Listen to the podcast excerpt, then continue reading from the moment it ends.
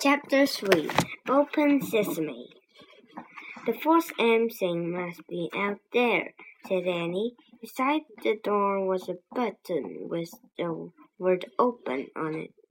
Annie reached for the button. Wait! Jack grabbed her hand. There's no air on the moon, remember? Oh, right, but we have to go out to find the M thing. Let's see what the book says, said said Jack. He pulled the book out of his pack. He flipped through the pages through the pages until he found the, a page that showed the surface on, of the moon. He read aloud. It takes 14 Earth days to equal one day on the moon. No air protects the moon from the sun's rays, so daytime the heat reaches 260 degrees. Jack looked at Annie. I told you your blood will boil if you went out there. Yuck, she said. Jack read from the book again. Moon scientists wear space suits, which have controls to keep them from getting too hot or too cold. They have tanks, which provide air for two hours. Where do we get spacesuits? asked Annie. She looked around, then trotted back down the hall. Maybe there. Jack was studying the map. Let's try the spacesuit storeroom. Don't look at the map, said Annie. Look at the real room. Jack glanced up. Annie was peering through a doorway of the hall. There's ton, a ton of space stuff in here, he said. Jack went to look. Bulky white suits hung from hands.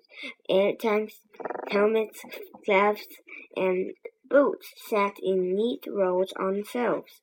Wow, it's like the armor armor room in a castle, said Jack. Yeah, with huge armor, said Annie. Let's pick out the smallest stuff, said Jack. The suits can go over our clothes. Annie found the smallest white suits, and Jack found the next smallest. They stepped into them. Then Annie locked Jack's air tank into place. Thanks, he said, and he did the same for her. Thanks, she said. Gloves, said Jack. He and Annie pulled on white gloves. Boots, said Annie. They each put on a pair of huge white boots. Helmets, said Jack. He reached for a helmet. Wow, they were they're pretty light, he said. I thought they they'd be light like knight helmets. Jack and Annie put the helmets on. They locked each other into place. I can't move my head right, right or left, said Annie. Me neither, said Jack. Let's try walking. Jack and Annie moved clumsily uh, across the room. Jack felt like a fat snowman. Close your visor, said Annie. They both closed their see-through visors. Cool air filled Jack's helmet. I can breathe! Annie yelled. Her voice boomed in Jack's ears. Oh, talk quietly, Jack said. We have two way radios inside our helmets. Sorry, whispered Annie. Jack put the moonbook back in his pack. Then he slung the pack over his shoulder. Okay, he said. Remember, we only have two hours of air in our tanks. So we need to find the fourth M thing really fast. I hope we can find it, said Annie. Me too, said Jack. He knew they could not go home until they did. Let's go, said Annie. She gave Jack a little push. Watch it, not goofing off, he said. We don't want to fall over in this ease suit. Just go, go, said Annie. She pushed him out of the room.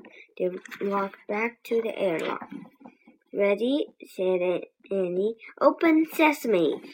She pressed the open button. A door slowly slid closed behind them. A door opened in front of them, and Jack and Annie stepped out onto the moon. Chapter 4 Moon Rabbits. Oh, wow, said Annie. She took a step forward, but Jack stood frozen. He wanted to get a, get a good look at everything first. He stared at the ground. He was standing in a layer of gray dust as fine as powder. Footprints were everywhere. Jack wondered who had, had made them. He reached into his pack for the moon book. So, to his surprise, it was as light as a feather. He found a picture of footprints on the moon, he read. The moon has no rain or no wind to blow the dust, dust around. Her footprints will never wear away naturally, not even in a billion years. Oh man, Jack said. The moon was the stillest place he had ever, ever been. It was still as a picture, and its silent stillness, well, would ever, ever end. Jack stared at the ink black sky. A lovely blue and white ball glowed far away. Earth. For the first time, it really hit Jack. They were in outer space. Look, Annie cried, laughing. She bounded past Jack, almost flying through the air. She landed on her feet. She, then she jumped again.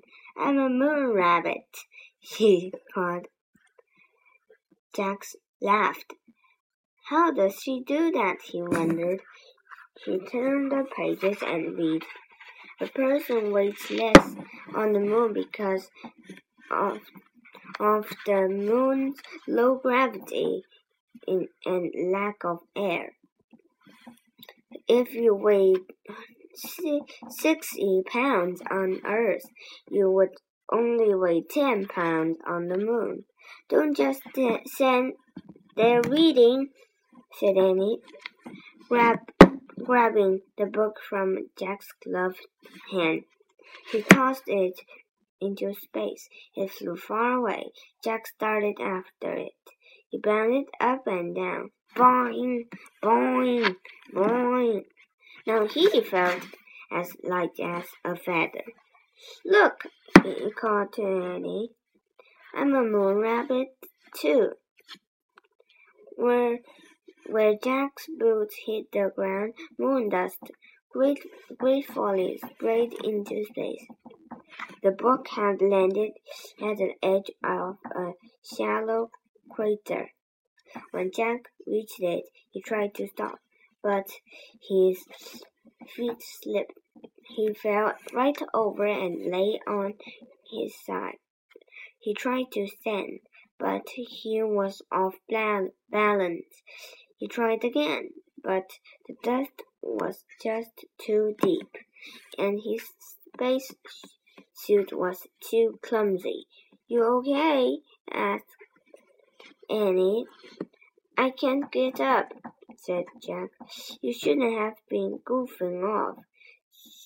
said Annie wisely. You goofed off first, said Jack. Now help me out, please.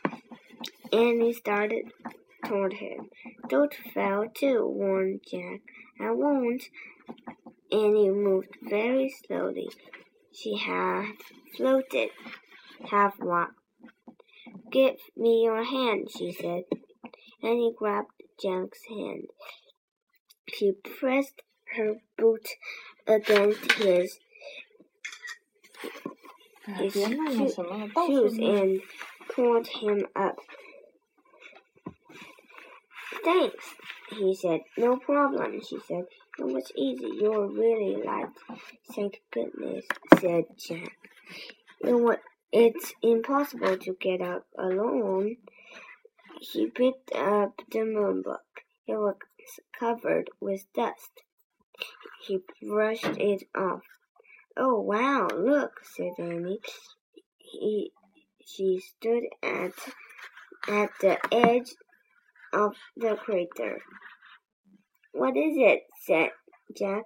A moon buggy, said Annie. The buggy was parked in the crater. It had four huge wheels. Let's go for a ride, said Annie. We can't, said Jack.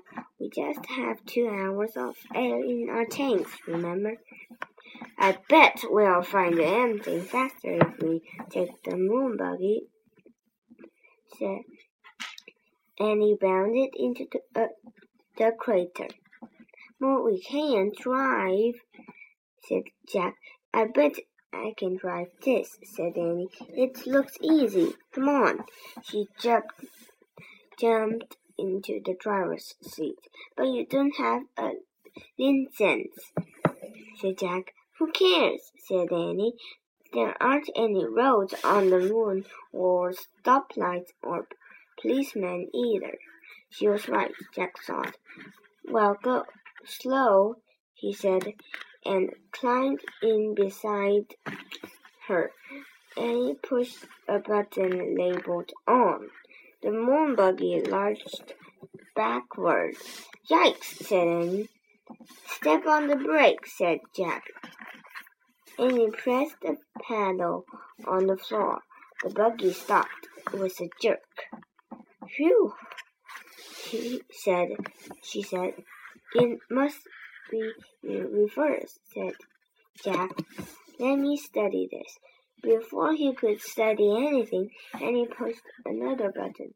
The buggy, the buggy tilted back its front wheels started to rise into the air. Let me out of here, said Jack. And pushed more buttons. The buggy's front wheels landed back on the ground, and the buggy, buggy leaped forward. Slower, said Jack. I can't, said Annie. I don't know how. And he steered the buggy over the tracks and on the ground. The wide wheels kept it from sinking into the deep dust. Careful, said Jack. The buggy zoomed out of the crater. Great clouds of dust rose behind them as they took off across the moon.